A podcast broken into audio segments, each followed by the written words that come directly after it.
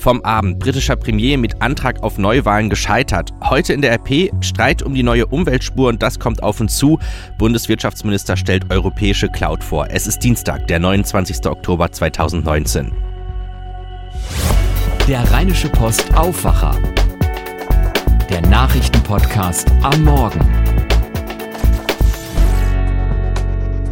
Mit Daniel Fiene, schönen guten Morgen. Heute stehen zwei große Jubiläen an. 60 Jahre Asterix und 50 Jahre Internet.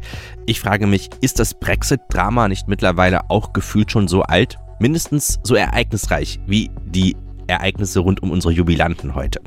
Seit gestern Abend gibt es den neuesten Dreh rund um den Brexit. Und der heißt, der britische Premierminister Boris Johnson ist mit seinem Antrag auf eine Neuwahl gescheitert. Es war bereits der dritte Versuch. Johnson wollte die Briten im Zuge des Brexit-Streits am 12. Dezember ein neues Parlament wählen lassen. Bei der Abstimmung am Abend verfehlte er aber die notwendige Zweidrittelmehrheit aller Abgeordneten. Philipp Detlefs berichtet aus London. Philipp, es war vorher klar, dass Johnson auch Stimmen von der Opposition oppositionellen Labour-Partei brauchte. Die ist aber bei ihrem Nein geblieben. Ja, so ist es. Monatelang hatte Labour-Chef Corbyn immer wieder Neuwahlen gefordert. Zurzeit lehnt er das allerdings ab. Jedenfalls, solange der No-Deal-Brexit nicht endgültig vom Tisch ist. Corbyn hat gesagt, er will sicher gehen, dass es keine Gefahr gibt, dass der Premierminister sein Wort nicht hält, denn, so Corbyn wörtlich, darin sei Johnson ja geübt. Dreimal ist Johnson jetzt mit seinem Versuch, Neuwahlen zu bekommen, gescheitert. Trotzdem will er es nochmal versuchen. Wie sieht sein Plan B aus? Ja, das ist so ein kleiner Trick, den er da anwendet. Um Neuwahlen zu veranlassen, braucht er ja eben diese Zweidrittelmehrheit. Er kann aber auch ein Gesetz erlassen, dass eine Neuwahl an einem bestimmten Datum stattfindet. Das wäre also technisch gesehen kein Antrag auf Neuwahlen, sondern ein Gesetzgebungsverfahren. Dafür bräuchte er dann nur eine einfache Mehrheit der Stimmen. Und er hofft dabei auf die Unterstützung der anderen Oppositionsparteien, der Liberaldemokraten und der schottischen Nationalpartei. Die hatten ja bereits signalisiert, dass sie eventuell zustimmen könnten. Wie wahrscheinlich ist denn das? Ja, ich glaube nicht so wahrscheinlich, denn beide Parteien wollen eine Wahl am 9. Dezember, also drei Tage früher als der Premierminister. Der will aber heute wieder den 12. Dezember vorschlagen und daran, dass sich die Liberaldemokraten und die SNP darauf einlassen und seinem Wunschtermin zustimmen, da gibt es momentan doch große Zweifel. Was erhoffen sich denn Johnson und auch seine Gegner, sofern sie denn zustimmen von einer Neuwahl? Ja, das ist eigentlich das Kuriose, weil die Hoffnungen doch einander entgegenstehen. Johnson hat derzeit keine Mehrheit im Unterhaus und hofft, dass er das mit einer erfolgreichen Wahl wieder ändern kann und dann seinen Brexit-Kurs durchziehen kann. Die Liberaldemokraten und die schottische Nationalpartei, die wird dann ihrerseits eine Chance, gestärkt aus der Wahl hervorzugehen, um dann den Brexit womöglich doch noch verhindern zu können, und zwar mit einem zweiten Referendum. Aber es kann natürlich nur für eine der beiden Seiten klappen. Ein Bericht von Philipp Detlefs von der DPA. Schauen wir mal auf die RP von heute und auf der Titelseite der Zeitung und natürlich auch online bei RP Online könnt ihr lesen, Kötter gibt Airport Düsseldorf aus. Die Sicherheitsfirma Kötter Aviation Security hat das Beschaffungsamt des Bundesinnenministeriums gebeten, die Verträge für die Luftsicherheitskontrollen am Düsseldorfer und Köln-Bonner Flughafen vorzeitig aufzulösen. In einem internen Schreiben der Bundesbehörde vom 24. Oktober 2019, das unserer Redaktion vorliegt, wird Kötters Anliegen stattgegeben, jedoch nur für den Düsseldorfer Airport. Darin heißt es, es wurde entschieden, dass der Vertrag am Flughafen Düsseldorf zum 31.05.2020 frühzeitig im Wege einer einvernehmlichen Vertragsauflösung beendet werden soll, heißt es in dem Schreiben, das an den geschäftsführenden Direktor von Kötter Aviation Peter Lange adressiert ist. Eigentlich wäre der Vertrag noch ein halbes Jahr länger gelaufen. Am Köln-Bonner Flughafen, so heißt es in dem Brief weiter, solle der Vertrag jedoch bis zum regulären Vertragslaufzeitende am 31. Dezember 2020 weitergeführt durchgeführt werden. Und warum möchte sich Kötter zurückziehen? Friedrich Kötter im Verwaltungsrat der Kötter Security Gruppe sagt, Zitat, die Rahmenbedingungen für unsere Dienstleistungen haben sich so sehr verändert, dass wir aus rein betriebswirtschaftlicher Sicht keine andere Wahl hatten, als die Initiative zu ergreifen und auf eine einvernehmliche Vertragsbeendigung hinzuwirken. Kötter führt im Auftrag der Bundespolizei bisher die Kontrollen am Düsseldorfer und Kölner Flughafen durch. Immer wieder gab es an den Luftsicherheitsschleusen Probleme. Häufig waren personelle Engpässe Grund dafür. Zuletzt kam es in den NRW-Herbstferien zu Wartezeiten von bis zu 50 Minuten an den Kontrollpunkten. Kein Einzelfall. Insbesondere in den vergangenen beiden Jahren gab es in Ferienzeiten regelmäßig lange Warteschlangen. Es kam vereinzelt sogar zu Handgreiflichkeiten zwischen den Passagieren. Fluggäste verpassten ihre Maschinen. Eine Überprüfung der Abläufe Unfallverläufe an den Kontrollstrecken des Düsseldorfer Flughafen zwischen Oktober 2017 und Januar 2018 ergab laut Bundespolizei eklatante Defizite. Von der vorzeitigen Vertragsauflösung wären am Düsseldorfer Flughafen rund 1100 Kötter-Beschäftigte betroffen. In Köln-Bonn arbeiten lediglich 600 sogenannte Luftsicherheitsassistenten. Wer ab dem 1. Juni 2020 die Luftsicherheitskontrollen am Düsseldorfer Flughafen durchführen wird, soll nun ein Vergabeverfahren entscheiden, an dem könnte sich aber auch Kötter wieder beteiligen. Sehr wahrscheinlich müssen Pendler, die mit dem Auto von Süden nach Düsseldorf rein wollen, auch heute Morgen wieder Geduld mitbringen. Schon am Montagmorgen wurden die Auswirkungen der dritten Umweltspur deutlich. Auf der A46 vor der Ausfahrt Zentrum in Wersten staute sich der Verkehr auf mehreren Kilometern. Meine Kollegin Helene Pawlitzki hat mit Düsseldorf-Reporter Arne Lieb darüber gesprochen, der sich vor Ort ein Bild gemacht hat. Annelieb, du hast dir gestern Morgen angeguckt, wie eigentlich der Verkehr jetzt auf der Umweltspur und um die Umweltspur herum ist, wo keine Herbstferien mehr sind. Was hast du vorgefunden? Ja, auf der Umweltspur selber floss der Verkehr, aber der Weg dahin, der war schon für die Autofahrer ziemlich schwierig. Es bildeten sich auf der A46 äh, zweispurige Staus vor der Ausfahrt und dann schoben sich die Autos quälend langsam dahin, bis dann aus zwei Spuren eine Fahrspur geworden ist und äh, hinter dem Südpark und dann auf der einen Fahrspur ging es dann schneller weiter, aber das war schon eine deutliche Einschränkung für die Autopendler.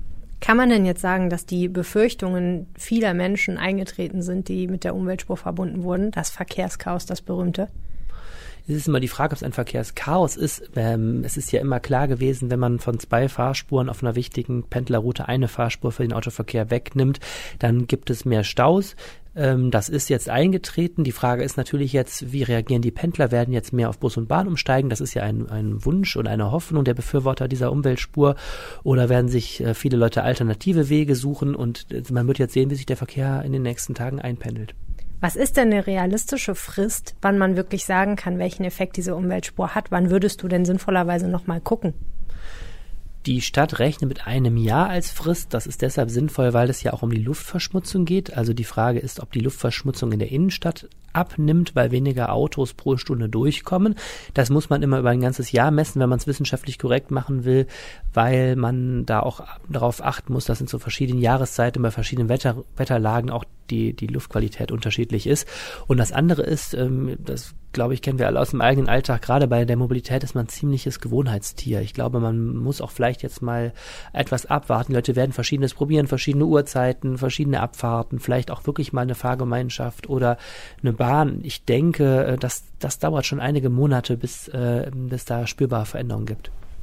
Jetzt hat sich auch unser Verkehrsminister in Nordrhein-Westfalen, Henrik Wüst, zu Wort gemeldet und die Umweltspur, diesen Verkehrsversuch kritisiert. Was hat er gesagt? Er hat gesagt, ähm, er wäre es, die, das Landesverkehrsministerium werde kein künstlich erhöhtes Unfallrisiko auf der A46 akzeptieren. Das heißt, wenn durch den Rückstau jetzt äh, sich zeigt, dass es da Gefahrenstellen gibt, dass es da vielleicht Auffahrunfälle gibt, dann ähm, will man das nicht, will man da einschreiten. Und er hat nochmal deutlich gesagt, dass die Stadt Düsseldorf auf Pendler angewiesen ist. Ähm, mehr als die Hälfte der Arbeitsplätze in Düsseldorf werden von Auswärtigen ausgeübt. Und äh, Wüst hat nochmal deutlich gesagt, man kann die Leute jetzt hier nicht, sollte die Leute jetzt hier nicht einfach aussperren. Dankeschön. Die Umweltspur wird Düsseldorf noch weiter beschäftigen und auch die Lokalredaktion Düsseldorf der Rheinischen Post. Von dort kommt jede Woche ja auch der Rheinpegel-Podcast zu allem, was die Landeshauptstadt bewegt. Heute Abend zeichnen wir den Rheinpegel live vor Publikum in Düsseldorf auf. Es geht um das Thema Verkehrswende und damit auch um die Umweltspur. Karten gibt es leider keine mehr, die sind schon alle weg. Aber hören könnt ihr das Ganze natürlich schon sehr bald ab Freitag in eurer Podcast-App. Gebt dort einfach Rheinpegel ein. Die Diskussion um die Umweltspur ist natürlich auch heute weiter Thema in Düsseldorf. Philipp Glees von Antenne Düsseldorf hat beim Blick auf die Themen des Tages in der Landeshauptstadt unter anderem weitere Reaktionen auf die Umweltspuren. Guten Morgen, Philipp. Schönen guten Morgen, Daniel, und äh, liebe Grüße aus den Shadow-Arkaden. Ja, genau, du hast recht. Äh, auch bei uns ist die Umweltspur nochmal großes Thema. Wir haben unter anderem Stimmen gesammelt vom IHK-Chef Gregor Berghausen. Der hat nämlich äh, für die Industrie- und Handelskammer die Kritik erneuert an der Umweltspur. Dann haben wir auch herausgefunden, dass auch Rheinbahnbusse auf der A46 ausgebremst werden. Und wir schauen uns die Pläne für das Rathauscafé an. Mit der großen Umweltspur will die Stadt unter anderem auch den ÖPNV schneller machen. Busse können auf der Spur zwischen Südpark und Corneliusstraße am Stau vorbeifahren. An anderer Stelle stehen Busse der Rheinbahn aber seit mehr als zwei Wochen länger im Stau. Drei Buslinien haben deutliche Verspätungen, hat uns das Unternehmen bestätigt. Die Busse der Linien 780, 82 und 85 bleiben in der Rush-Hour zwischen halb acht und halb neun im Stau auf der A46 stecken. Damit ist nichts gewonnen für diejenigen, die mit Bus statt mit dem Auto unterwegs sind. Von der Rheinbahn heißt es, man müsse jetzt auswerten, liegt es nur an der Umweltspur oder gab es noch andere Gründe. Dazu müssen erst noch die Daten der Fahrzeuge ausgewertet werden. Jetzt sei es noch zu früh, den Verkehrsversuch abschließend zu bewerten. Die Industrie- und Handelskammer wird deutlicher und sagt, die Umweltspur führt ins Chaos. Aus ihrer Sicht sorgen die langen Staus dafür, dass Düsseldorf auf Dauer als Wirtschaftsstandort unattraktiv werde. So würden viele Menschen verprellt, die hier bei uns arbeiten oder auch einkaufen wollen, hat uns IHK-Hauptgeschäftsführer Gregor Berghausen gesagt. Das nur einzurichten ohne ein begleitendes Konzept Park-and-Ride-Kapazitäten zu schaffen, Umstiegsinitiativen auch letztlich in, in Abstimmung mit den umliegenden Kreisen zu machen, Mobilitätsstationen einzurichten. Ohne so ein gesamtes Konzept ist das Stückwerk und führt eigentlich nur ins Chaos. Grundsätzlich brauche Düsseldorf eine Verkehrswende, so Berghausen weiter. Man dürfe die Wirtschaft aber nicht so gefährlich ausbremsen. Die Stadt möchte das Rathaus in der Altstadt mit mehr Leben füllen. Deswegen wird dann im kommenden Monat ein Café eröffnen. Zumindest an manchen Tagen werden wir dann im Rathauskeller essen und trinken können. Deswegen wurde das alte Gewölbe für 500.000 Euro aufwendig saniert. Den Zuschlag für das neue Café hat die Düsseldorfer Veranstaltungsagentur Zack Bum bekommen. Sie soll dort in den kommenden 18 Monaten möglichst viele Events durchführen, hat uns Stadtkämmerin Dorothee Schneider gesagt. Das geht von der Geburtstagsfeier, der Weihnachtsfeier, Hochzeit, äh, Lesungen, also kleine kleine kulturelle Veranstaltung, vielleicht mal ein kleines Konzert. Und ich bin sehr gespannt, äh, was wir im nächsten Jahr hier im Rathaus haben werden. Mindestens einmal im Monat soll die neue Location außerdem auch ohne Programm für die Allgemeinheit geöffnet haben. Ja, eine Art Kneipe im Rathaus mit einem kleinen Speiseangebot. Und äh, Ziel ist es natürlich, über das einmal im Monat hinaus äh, das Haus auch zu öffnen. Und es gibt eindeutig die äh, Option, ähm, das auch häufiger zu machen, wenn der Markt es eben hergibt gibt. Bei schönem Wetter können die Veranstalter dann auch Tische und Stühle draußen vor dem Rathaus aufstellen. Mehr Nachrichten aus Düsseldorf auch bei uns im Radio und jederzeit online auf unserer Homepage antennedüsseldorf.de.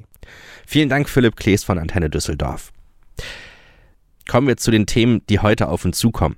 Auf dem Digitalgipfel in Dortmund will Bundeswirtschaftsminister Peter Altmaier heute seine Pläne für eine europäische Cloud-Lösung präsentieren. Unter dem Namen Gaia X soll eine sichere und vertrauenswürdige Dateninfrastruktur für Europa geschaffen werden, heißt es in einem gemeinsamen Papier des Wirtschaftsministeriums und der beteiligten Akteure. Arne Beckmann, was genau hat es mit Gaia X auf sich? Was wären da die Vorteile? Ja, also im Moment ist es ja so, dass etliche Unternehmen und auch Organisationen einen Teil ihrer IT-Infrastruktur und auch einen Teil der Daten auslagern, also zu Cloud-Anbietern wie Amazon, Microsoft und Google. Und das sind ja alles Internetriesen aus den USA, von denen sich dann die Europäer ein Stück weit abhängig machen, wenn sie da die Cloud-Dienste buchen. Gaia X soll ganz ähnlich funktionieren, aber mit dem großen Unterschied, dass das dann eben ein europäisches Projekt ist, mit dem man dann weniger abhängig ist von den US-Unternehmen. Vom Ministerium heißt es, Daten werden der bedeutendste Rohstoff der Zukunft Zukunft und da will man dann eben die Kontrolle darüber haben. Was für ein Unternehmen steht denn hinter Gaia X? Tja, soweit ist die Planung noch nicht. Das Wirtschaftsministerium sagt, dass die Frage im nächsten Schritt angegangen werden soll. Also es soll geschaut werden, welche Rechtsform sich dafür anbieten würde. Und die Organisation, die dann dabei entsteht, soll sich dann um alles kümmern. Technische Anforderungen, ein Regelwerk und, und, und. Und die Gründung dafür ist für das erste Halbjahr nächsten Jahres angepeilt. Ein Bericht von Arne Beckmann von der DPA. Nach der historischen Schlappe bei der Landtagswahl in Thüringen diskutiert die CDU über eine Kooperation mit der Linkspartei und die nächste Kanzlerkandidatur. Der stellvertretende Bundesvorsitzende Thomas Strobel sagte der Rhein-Neckar-Zeitung, wenn ich an eine Zusammenarbeit mit der Linken denke, sträubt sich alles in mir, wirklich alles. Er betonte Thüringens CDU-Landeschef Mike Moring kenne die Beschlusslage der Bundes-CDU, nach der Koalition mit der Linken wie der AfD ausgeschlossen sei. In Nordsyrien läuft heute eine rund sechstägige Waffenruhe aus. Die Türkei und Russland als Schutzmacht der syrischen Regierung hatten die Vereinbarung rund zwei Wochen nach Beginn einer türkischen Offensive gegen eine kurdische Miliz in Nordostsyrien getroffen. Die Frist läuft dem Verteidigungsministerium in Ankara zufolge um 16 Uhr aus. Der Bund der Steuerzahler stellt um 11 Uhr sein jährliches Schwarzbuch über die Verschwendung öffentlicher Mittel vor. Der Verband listet darin auf, wo Bund, Länder oder Kommunen nach seiner Meinung sorglos mit dem Geld der Bürger umgehen. Dabei geht es um Fehlplanungen, Nachlässigkeiten oder fragwürdige Projekte. Schauen wir noch auf das Wetter. Wir erwarten heute wieder einen schönen, einen freundlichen Herbsttag, wenn auch ein bisschen kühl. Es gibt Sonne und Wolken bei 12 Grad. Das war der Rheinische Postaufwacher für heute Morgen. Mein Name ist Daniel Fiene. Ich wünsche euch noch einen schönen Tag zusammen. Mehr bei uns im Netz www.rp-online.de